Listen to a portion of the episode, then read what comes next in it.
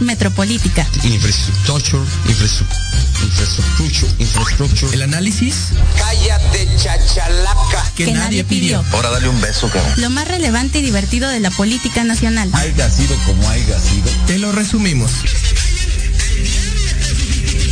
Porque la política debe conocerse, pensarse y criticarse. Hemos sido tolerantes hasta excesos críticos.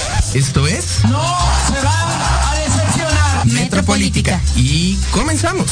Y tenga una buena, cálida y acogida recibida, eh, una acogida. No, no fue albur, no sean así.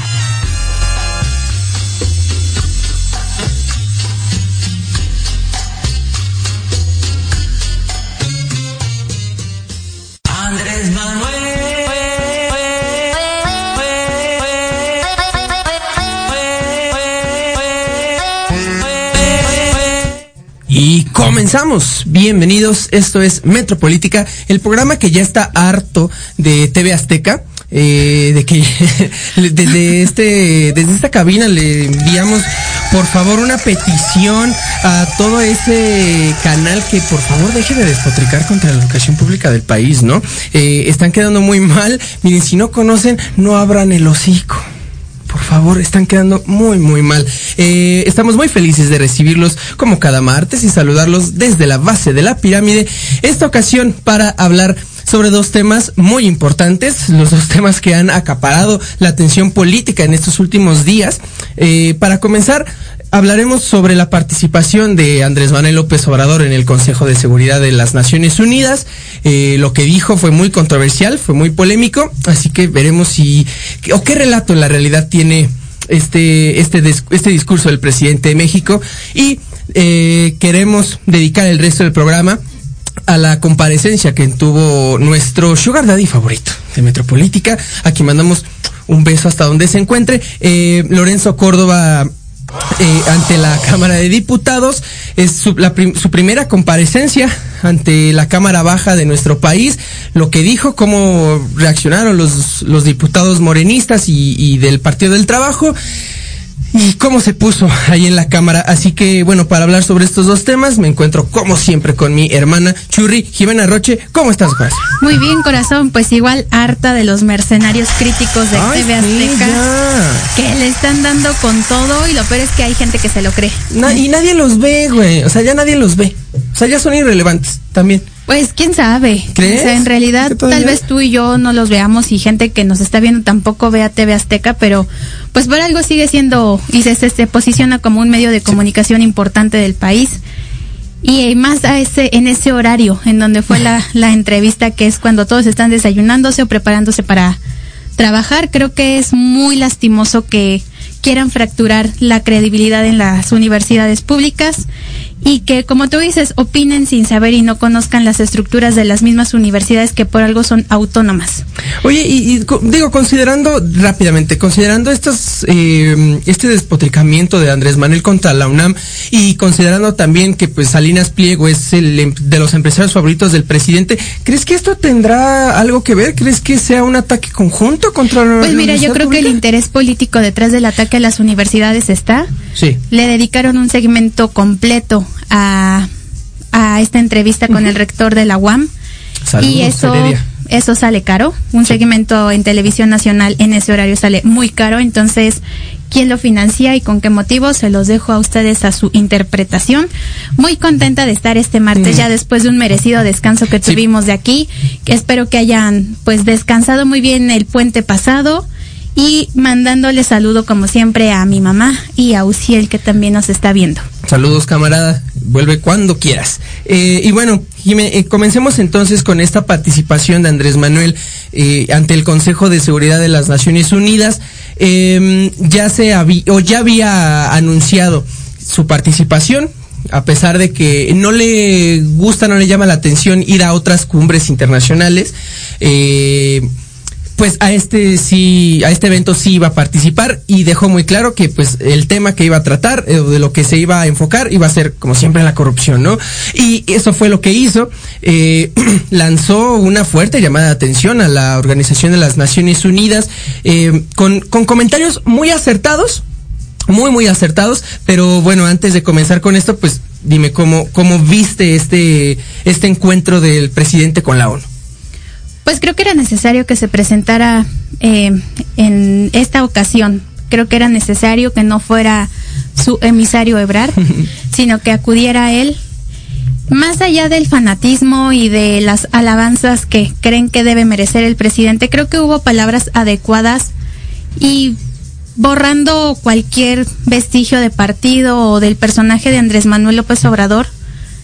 Como tú dices, hubo palabras acertadas, hubo críticas bastante fuertes a, a la ONU, que es bien cierto cómo la corrupción en la cumbre más alta que es para mantener la paz existe y seguirá seguramente existiendo porque los diplomáticos así así les conviene. Y va- vayamos a la parte no agradable que pues también es estas declaraciones que nada tienen como de sustento y que a los ojos del mundo podría parecer una barbaridad si lo viéramos con otros ojos si lo viéramos desde porque yo creo que le habló a cierto a cierto sector no era el discurso Sí. para para los funcionarios y para los los que acudieron a esta cumbre sino el discurso fue más allá para las personas que realmente se sienten como él describió Sí, eh, precisamente. Andrés Manuel dijo que eh, el mundo se encontraba experimentando la mayor desigualdad de la historia, eh, que como nunca antes la riqueza se encontraba concentrada eh, en muy pocas personas. obviamente, pues dijo los los males que provoca la corrupción en esta desigualdad y, lo más importante, pues llamó a, comenzar o a iniciar un plan mundial de fraternidad y bienestar. Eh, que si hubiera dejado un plan de fraternidad hubiera estado perfecto ¿El bienestar no te gusta? No me gusta porque es el tinte partidista que no me Eh, sí, gusta claro. del discurso de Andrés Manuel. Si le, si- le estás hablando al mundo y a los Sí. líderes mundiales, háblale fraternalmente, Claro. no con palabras que seguramente un país de primer mundo no va a estar entendiendo el porqué del bienestar si su, si su gente vive con un- en un estado de bienestar. Eh, eh, y este plan consistía en una inversión de un billón de dólares anuales, eh, el 4%, eh, bueno, donde se pedía el 4% de los ingresos de las personas más ricas del mundo, el 4% de los ingresos de las mil corporaciones más grandes y el punto 2% del PIB de cada país integrante del G20. Eh, y volvemos a lo mismo, sí, tiene toda la razón, tiene absolutamente toda la razón. ¿Era este el foro eh, preciso para mencionar este tipo de cosas? Creo que no, porque pues es el, el Consejo de Seguridad de la ONU, se tratan temas más específicos. Eh, sin embargo, y esta es la verdadera crítica, ¿cómo puede decir Andrés Manuel o cómo puede llegar a, a proponer esto, a exclamar esto? En las condiciones en las que tiene al país en el que gobierna. Es decir, donde ni siquiera la corrupción en los niveles más bajos o, de los más bajos que podrían ser los escándalos de sus hermanos.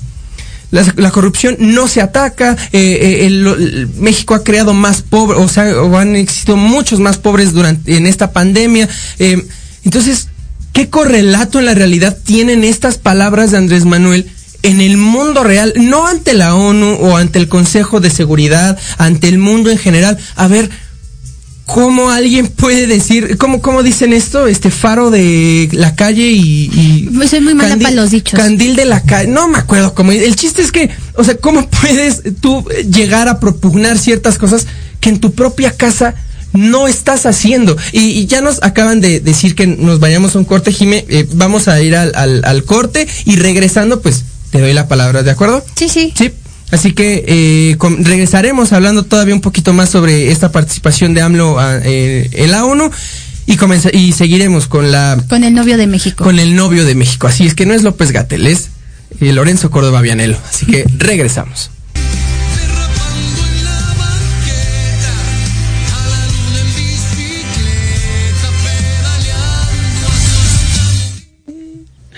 ¿Por qué me pones ahorita Arjona, Lupita?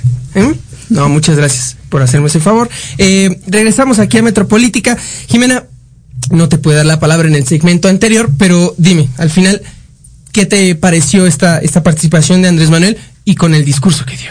Yo creo que fue el portavoz de la reunión que tuvieron los pueblos de Lati- los, la- los países latinoamericanos En aquí en, en Ciudad de México. Y creo que el discurso a, lo que regreso es justamente fue para Latinoamérica y no para unos cuantos países, varios ahí reunidos.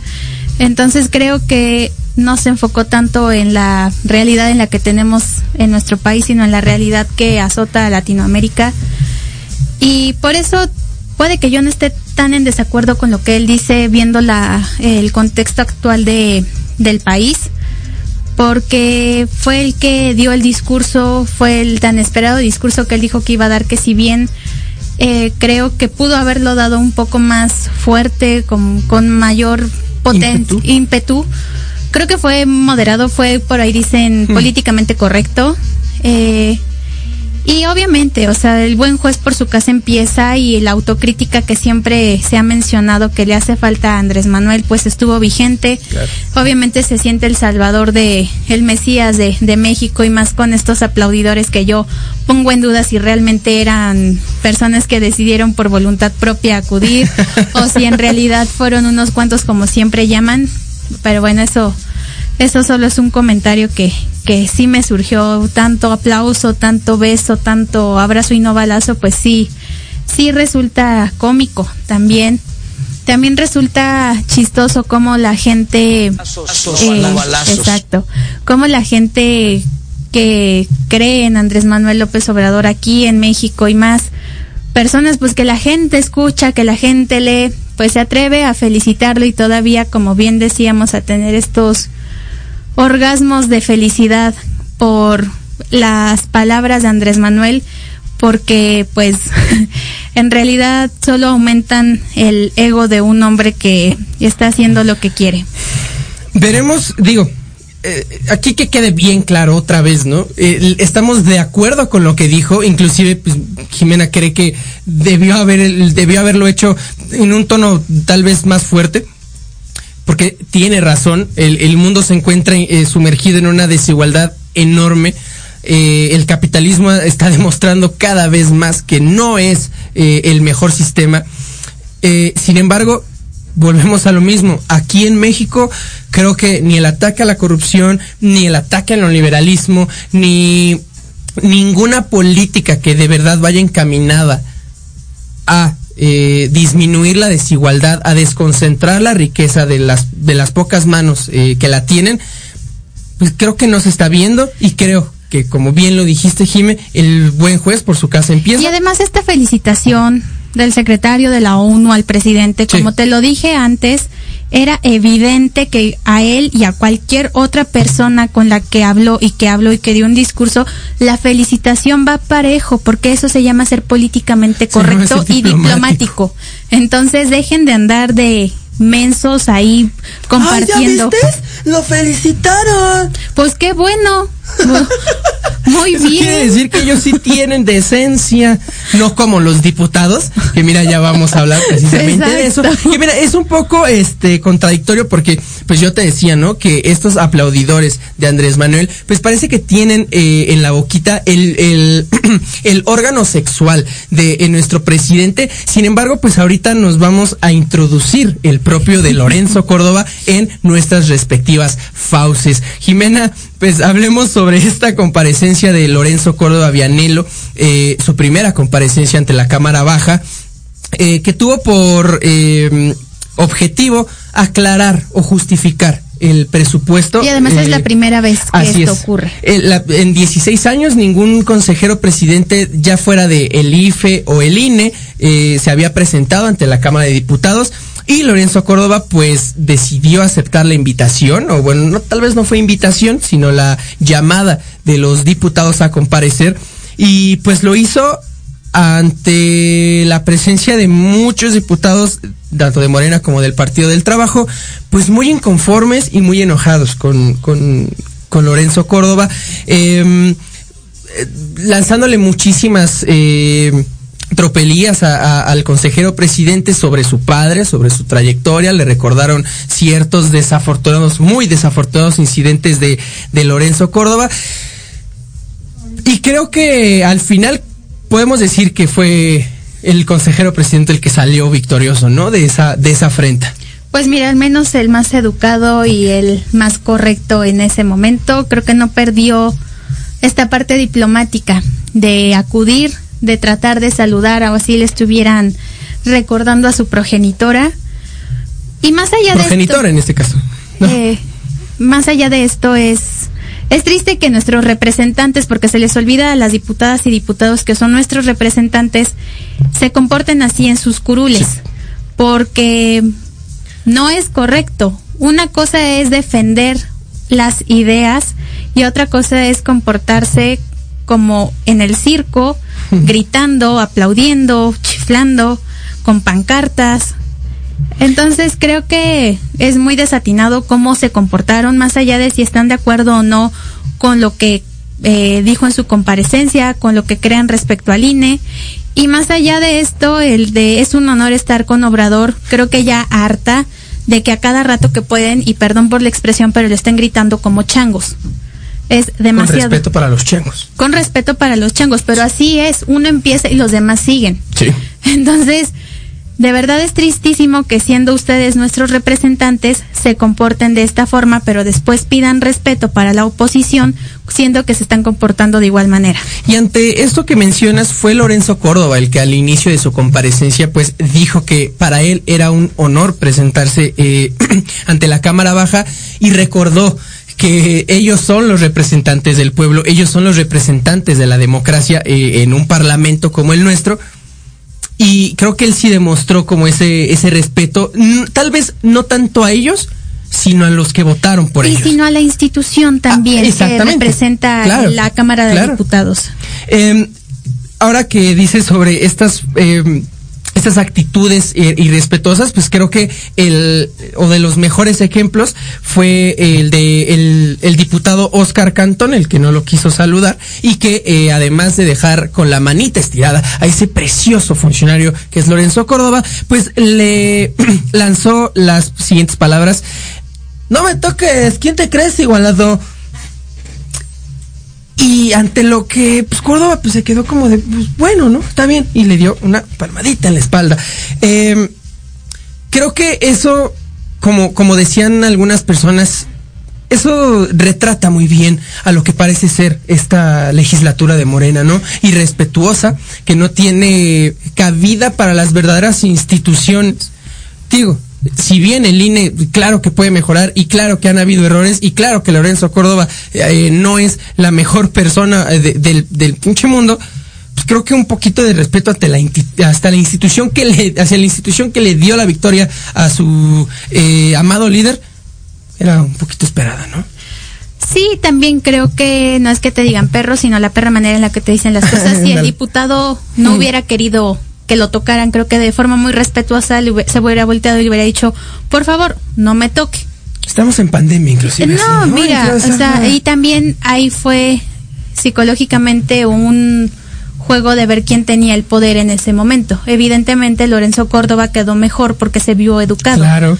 Pero si lo cambiamos un poco y tal vez eso se lo hubiera hecho a una mujer o, a- o de otra forma, creo que también hay formas en las que uno puede saludar. Ahora el saludo es de puño, es de a samurái, de, de, de Sí, buenas japonesito. Entonces creo que también esa parte de Lorenzo Córdoba de tratarse de ver muy recto repercutió también en que pues recibiera esas palabras del diputado. Sí, eso sí, sí. Entonces creo que el respeto viene de ambas partes y él tocó a la persona. No ya no vamos a decir al diputado, sino tocó a la persona y sí creo que, que ahí fue un desacierto porque él intentó pasar más allá de, de, de- de lo correcto. Sí. Entonces, pues, de todos modos, las declaraciones están. Le dijo igualado, que es bastante triste, es una expresión, a mí se me hace de las peores que puede haber porque implican muchas cuestiones psicológicas. Y pues ya tenemos también a Fernando Noroña. Fernández Noroña. Eh, Sí, sí, sí. eh, digo, eh, nada que sorprenda. Obviamente, eh, Gerardo Fernández Noroña siempre se ha caracterizado por ese tipo de eh, expresiones y esa manera de actuar que, digo, responde a una postura política, me parece, a una, a una facción política. Sin embargo, pues tan solo fue, fue quien al final de su, de su, de, de que tomó la palabra, pues dijo algo así como de, eh, que qué mala onda que, que no pudiera llenar los zapatos de alguien como Arnaldo Córdoba, ¿no? Como el padre de- del consejero presidente. Y, y fíjate, la respuesta de, de, de, Lorenzo fue, para mí fue magistral porque les dijo, no sé si ustedes han podido hablar con mi padre, tal vez con alguna ouija o alguna manera eh, transespiritual, pero pues si lo han hecho, porque parece que sí, pues nada más díganle que en estos momentos México necesita a alguien de izquierda formada como, como él.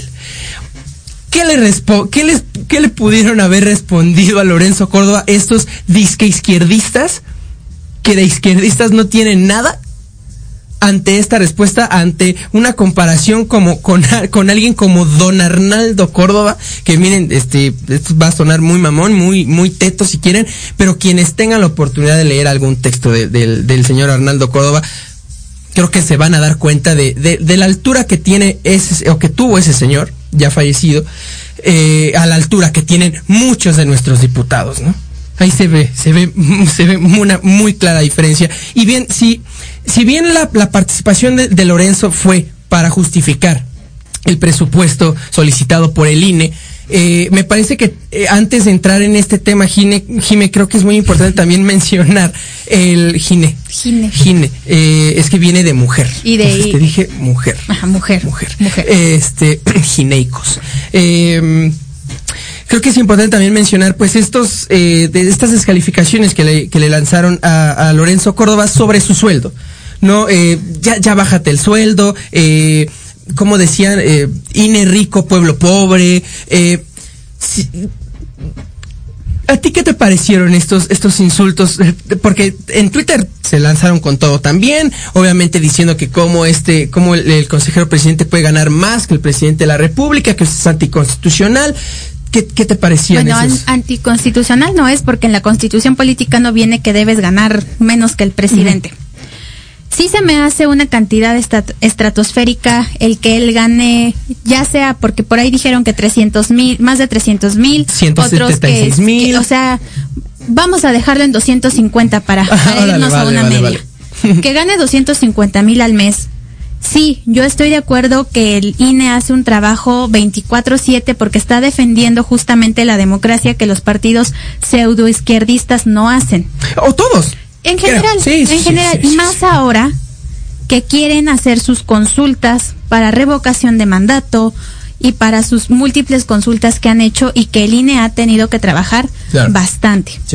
A mí se me hace demasiado triste que utilicen el sueldo para tratar de desprestigiar a una institución como el INE. ¿Por qué? Porque ponen en duda hasta la misma, eh, las mismas elecciones ganadas de su mismo partido, sea del que sea, el partido que sea. Ahora, sí se me hace, y lo repito, demasiado lo que está ganando en su sueldo. Y deben tener transparencia.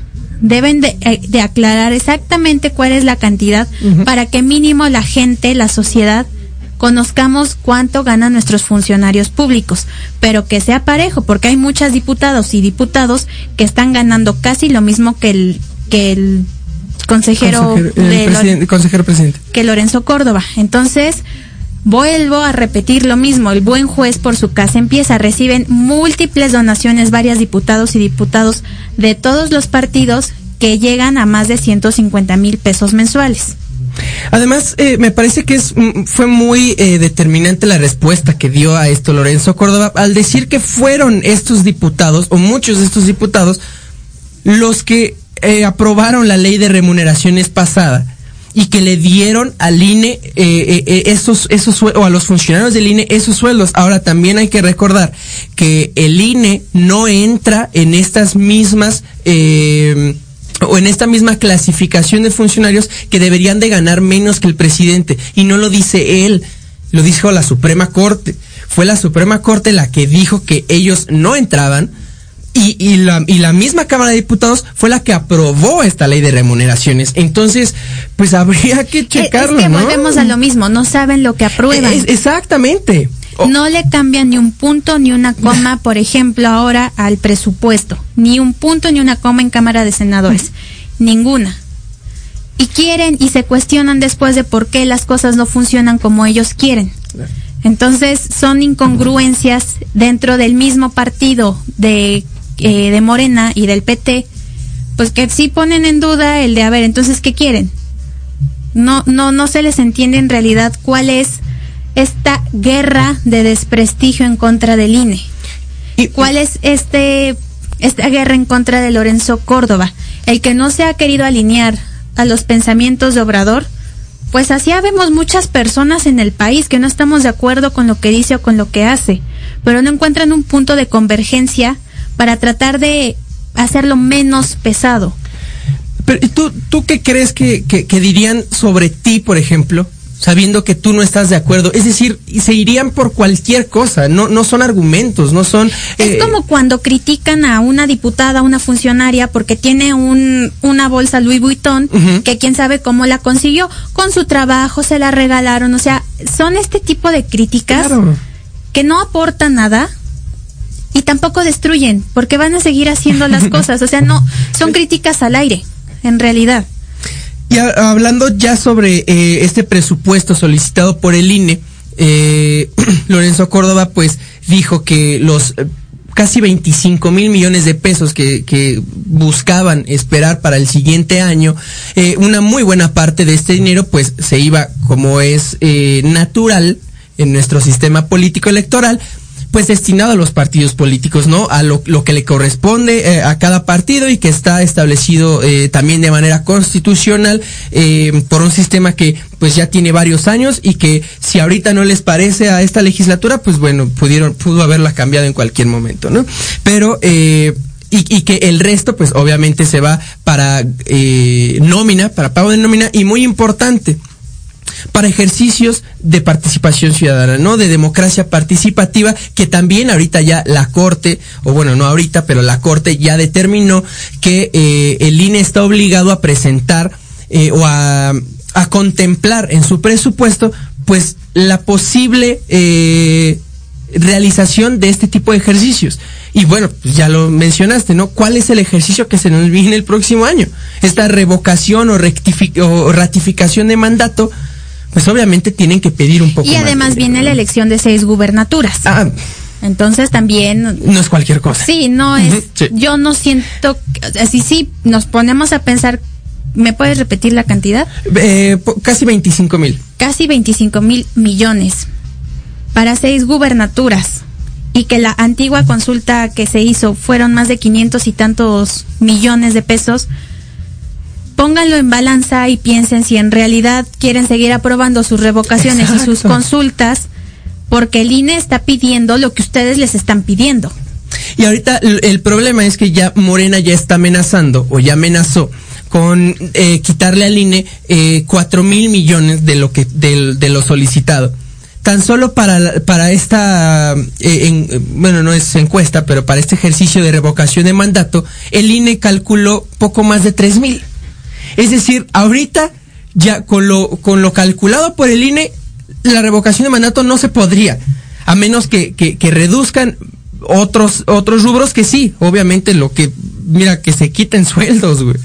O sea, porque la neta, miren, eh, yo también había tenido una una pequeña ahí eh, un pequeño encuentro con con una con una amiga en Twitter sobre su eh, sobre el sueldo de, de, de Lorenzo Córdoba y, y al final pues dijimos, mira, serán 200 o 250 mil o 170 mil, aún así sigue siendo un chingo, güey.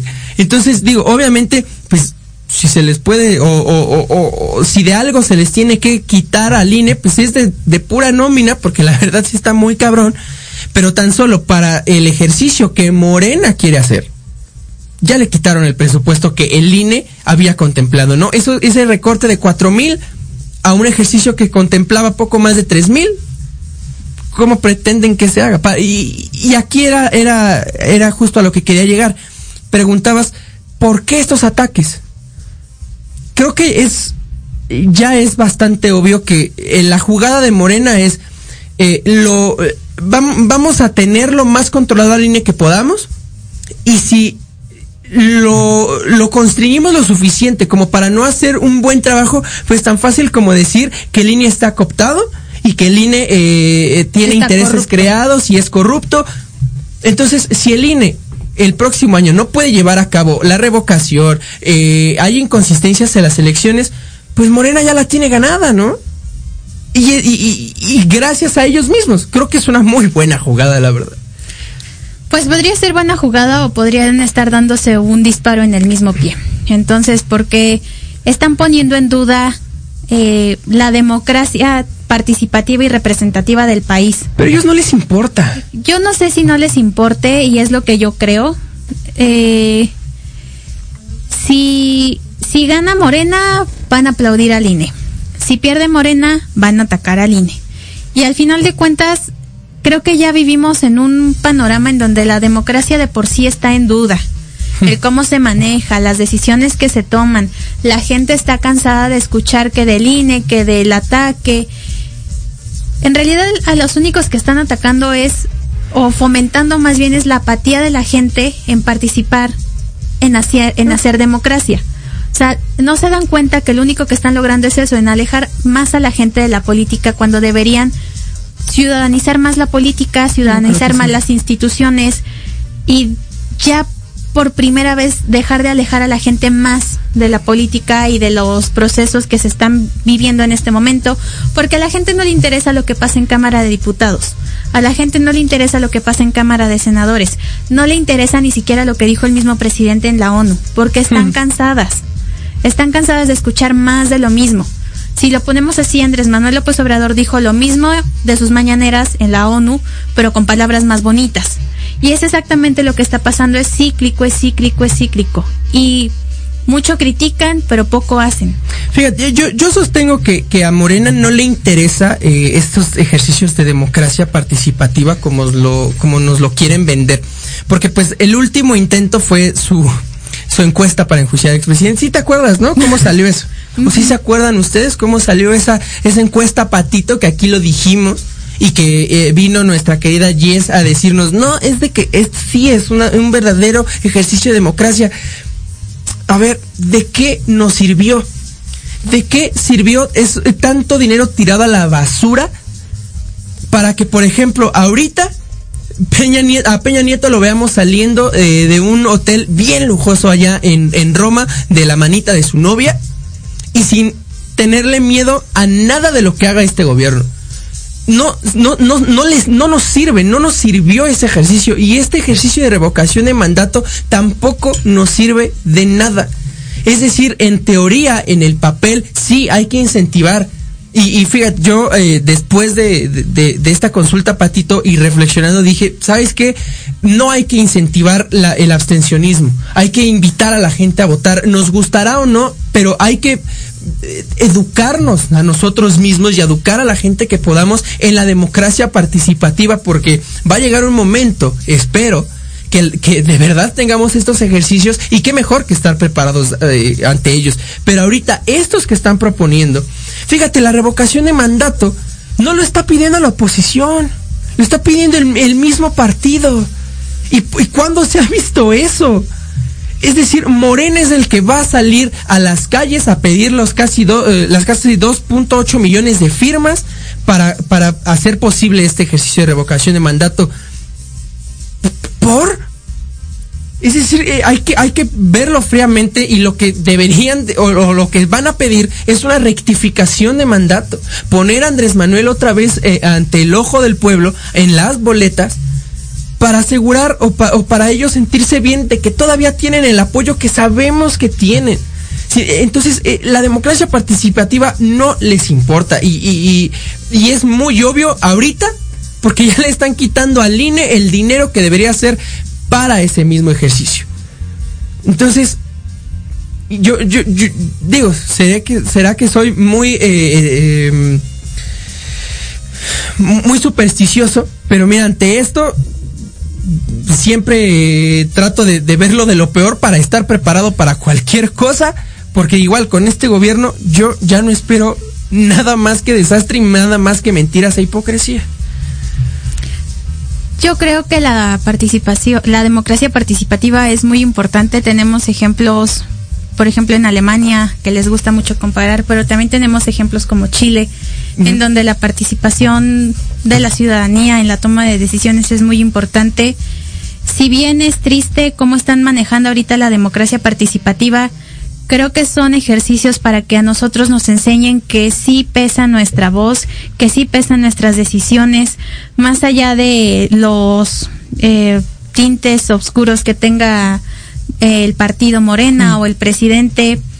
Eh, creo que debemos involucrarnos en la democracia porque si no nos siguen dando a tole con el dedo, porque si no, ¿con qué palabras vamos a reclamar algo Claro. que en lo que nosotros ni siquiera estamos participando?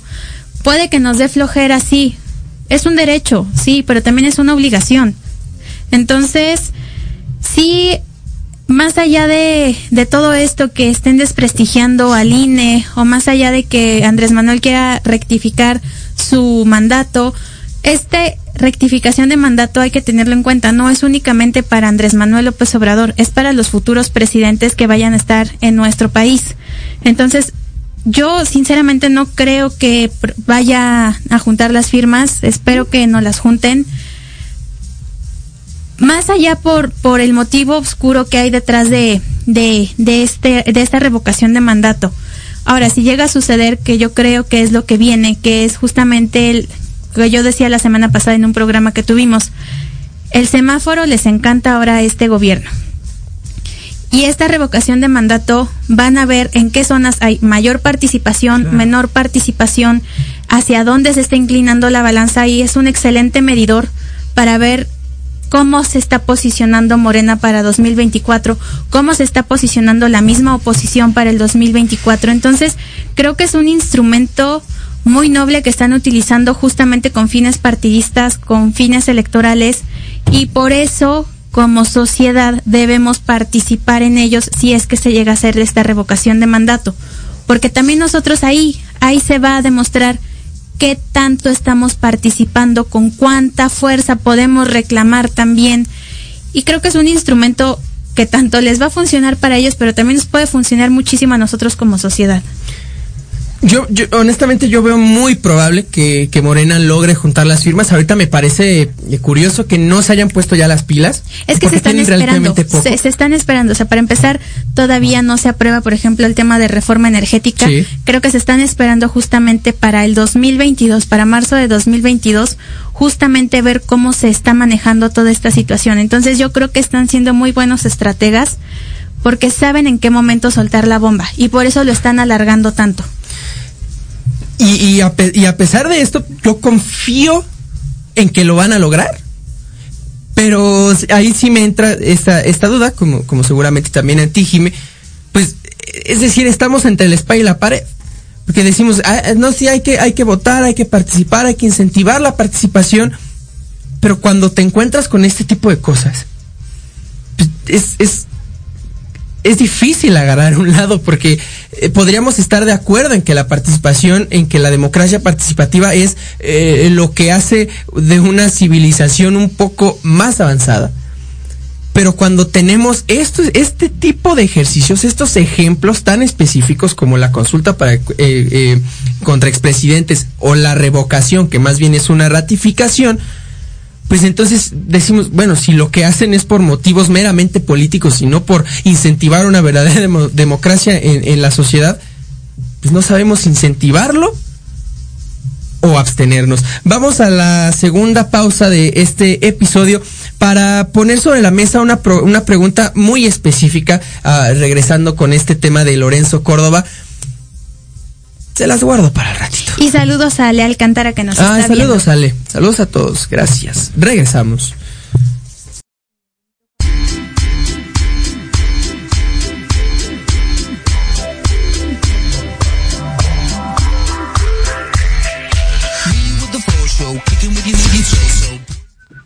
Esa sí da Guasho, guasho, guasho. Guasho, guasho, si usted como Jimena no sabe inglés, acérquese con mi mamá. Ella da clases muy, muy es que divertidas. ni siquiera para- entiendo en qué idioma cantan, o sea, me encanta la canción, pero ni siquiera, uno no sé cómo se llama, yo solo sé que dice, aguasho, guasho, guasho, guasho. y tú buscándola en YouTube.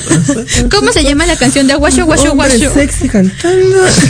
eh, Estamos de regreso en Metropolítica, eh, el programa que tiene una novia y una mejor amiga panista y no sabe qué hacer ante esto. Disfrutarnos. ¿Sí? Ah, no sé, no sé, ya me estoy volviendo loco. Eh, estamos muy felices de estar de vuelta con ustedes. Eh, para seguir tratando el tema de la comparecencia de Lorenzo Córdoba. eh, y bueno, Jimé, yo quería poner una, una pregunta sobre la mesa, cosa que ya habíamos platicado someramente antes de, de ingresar al programa el día de hoy. ¿Tú crees o verías posible o te gustaría tener a Lorenzo Córdoba Aguas? No pienses cosas. Como candidato presidencial de la oposición para el 2024? En primera, dime si lo ves posible. No. No lo ves posible. ¿Crees? eh, ¿Por qué? Creo que si se lanzara a la presidencia sería una forma de desprestigiar y de poner en duda incluso la misma credibilidad del mismo. INE. Uf. Bien. Es decir, sería una mala jugada de Sí. su parte. Sí, muy mala y ahí sí se pondría mucho en duda la participación del INE en esas elecciones. Eh, yo lo veo y ya lo veo venir como el gran acto de corrupción del INE. Sí, y el, y el mayor ataque al INE de la historia. Digo, no tenemos tanto tiempo con este instituto. Pero, hablemos del Sí, IFE sí, y del INE. Eh, o sea, tienes toda la razón. Lo, es, es muy probable. Tan solo, fíjate, yo- en la misma comparecencia, el, le, le dijeron, este, continúe o termine, eh, diputado Córdoba. Y eh, eh, Lorenzo dijo, no, no, no, este, yo estoy bien así como presidente, ¿no? Eh, en primera como de, como diciéndoles como de. ¿qué creen que yo estoy pendejo como ustedes, como para ser un pinche diputado? ¿Qué cara? No, yo soy el presidente del INE. Y en segunda también como dejando de un poquito o, o tratando de disipar esas dudas o esos comentarios de que él podría ser candidato, ¿no? Tal vez en estas elecciones no, porque sí, tienes toda la razón. Ahorita me parece que es el próximo año o en el 2023 en el que Lorenzo Córdoba debería de dejar la presidencia del INE. Eh, entonces sería muy cercana a una elección presidencial como para que él se quisiera lanzar. Inclusive no estoy seguro de si sería constitucional eh, su, su No, su porque creo que deben ser tres años eh, Exactamente. antes de ocupar un cargo. Entonces, pues, más que probable, pues es completamente imposible, al menos con la constitución que tenemos, ¿no? Eh, sin embargo, ahora, en una eh, elección futura, ¿a ti te gustaría ver a, a Lorenzo Córdoba como candidato? No, yo creo que es, y ya lo habíamos dicho también, Sí. uno de los mejores funcionarios que ha tenido el país. Y creo que debe quedarse con eso. Hemos, también hablamos de el camino que han ido haciendo algunos eh, Gu- ahora gobernadores, sí. por ejemplo, de ciertos estados que tienen la presidencia en la mira, ya sea para el 2024 o para el una 2030. Pero no, yo creo que no, no sería lo mejor para su carrera que tiene como administrador público, como funcionario público. Mm, No tendría por qué matar su carrera de esa forma.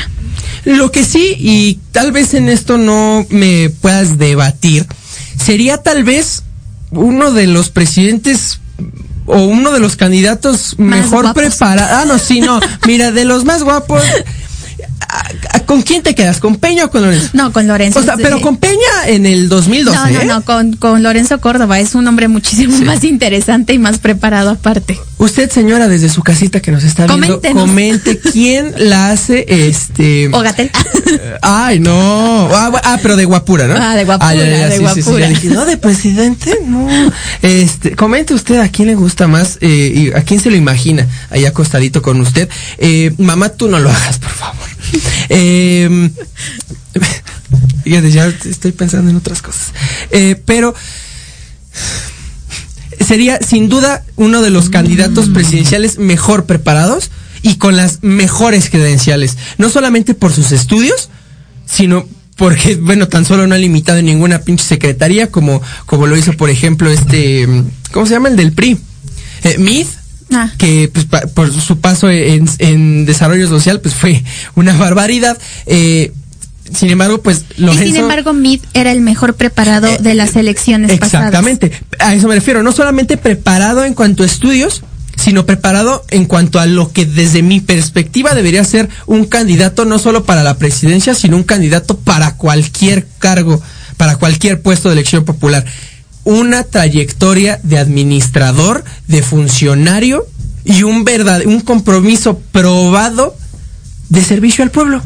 No sé, Alan, porque él conoce sus instituciones y en lo que ha trabajado, Sí. pero en realidad yo creo que Lorenzo Córdoba tiene el talón de Aquiles que es que no conoce el territorio, que no conoce a la gente, que no conoce las necesidades de cada territorio del, del país.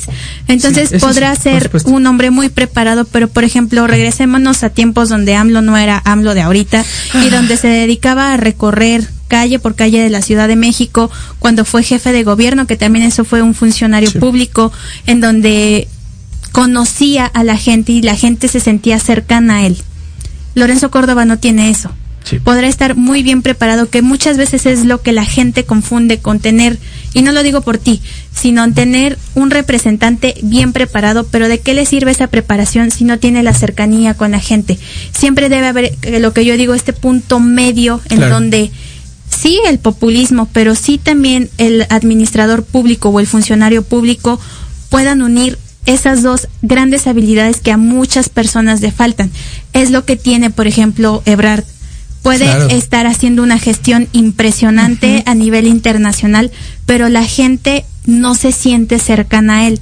¿Qué es lo que está haciendo Sheinbaum ahorita? Ya la mandaron a Baja California, ya recorrió Ciudad de México. Estuvo en Morelos, me Estuvo parece. en Morelos, estuvo en Guerrero. Sí. Entonces, ¿de qué le sirve ser un excelente administrador público, traer políticas Claro. públicas muy buenas si no tienen esa cercanía con la gente? La, la diferencia entre estas dos características, Jime, es que eh, el acercamiento con la gente en un tour de un año o de dos años puede, tal vez que no lo tengas, obviamente como lo tiene Andrés Manuel o que tiene Andrés Manuel, creo que Sí, eh, eh, de verdad, imposible eso es un compararlo. trabajo de territorio Así es. muy bien preparado. mis respetos. Eso tal vez en uno o dos años de tour por el país puede que te acerques un poco. Pero mira, una verdadera gestión, eh, casi casi intachable, una buena función como, como servidor público, difícilmente lo obtienes en uno o dos años. ¿eh? Es decir, creo que Lorenzo Córdoba, si quisiera, podría tener eh, todo el sexenio que viene, es decir, del, del 24 al 30, para precisamente acercarse al pueblo, este conocerlo, conocer Pero no sus creo que sea su necesidades. aspiración. No, tal vez no. Tal vez no, no yo creo que tampoco ese lo veo sea así. el, el camino que Mm, él quiera. Pero podría hacerlo y sería, eh, con mayor razón, un buen candidato, creo yo. Yo no sé, yo me abstengo, porque en realidad eh, todo esto se maneja de forma muy diferente dentro de ya conociendo Sí. el territorio. Y, y, y también sería cosa de ver en qué partido, ¿no? Yo creo que como tú dices también, teniendo el alcance que tiene, podría ir incluso de independiente y no quemarse estando dentro de un partido, porque volvemos a lo mismo, se des- desprestigiaría a Lorenzo Córdoba y al partido en el que esté. Jimena, ¿cómo te gustaría eh, concluir este episodio? Pues que estuvo muy interesante. Sí, eh, mucho, mu- mucho debate. mucho debate, mucha plática, mucho wiri wiri. Yo lo mismo que les digo. Wiri, wiri, güey. Ay, ya, es la edad. Y pues eso, o sea, que, que no se aburran de la política de México, sino creo que cada uno de nosotros podemos hacer política de forma muy diferente. La política no son los partidos políticos, la política no es únicamente el INE. Conozcan sus calles, conozcan a sus vecinos, acérquense, identifiquen. Creo que ahora, por ejemplo, en Ciudad de México es mucho más fácil que nos escuchen a las vecinas y a los vecinos Sí. conozcan lo que se está votando, lo que se está discutiendo, porque si bien suena tedioso, pero siempre les voy a recomendar que sigan al canal del Congreso porque ahí siempre ponen la información bien puntual de lo que se está discutiendo. Y por supuesto sigan también a Sin Reservas MX que está de regreso. Y Con muchas cosas muy interesantes ahí en Facebook. Eh, Jimena, me gusta cómo terminas estos episodios. Siempre, eh, no importa de lo que estemos hablando, siempre llegamos a un punto de acuerdo. Eh, Estoy de acuerdo contigo, por supuesto. Eh, no se aburran de la política, ¿no? Y menos de la nuestra. La nuestra es tan divertida, fíjense, tan divertida nada más escuchar a las pendejadas de nuestro presidente. Teniendo a Triana contra Noroña Ay, también, sí. esto es- fue una joya. Es, es, no se aburran y, y no solamente no se aburran, adéntrense, inmiscúyanse, porque es el país de todas y de todos. Jime, muchas gracias. Gracias, Churri. Y gracias a ustedes por vernos, por escucharnos. Me gustan estos aplausos al final. Eh, nos seguiremos escuchando la siguiente semana. Gracias también a ti, Lupita. Gracias. Así que muchas gracias. Esto fue Metropolítica. Hasta luego. Ay.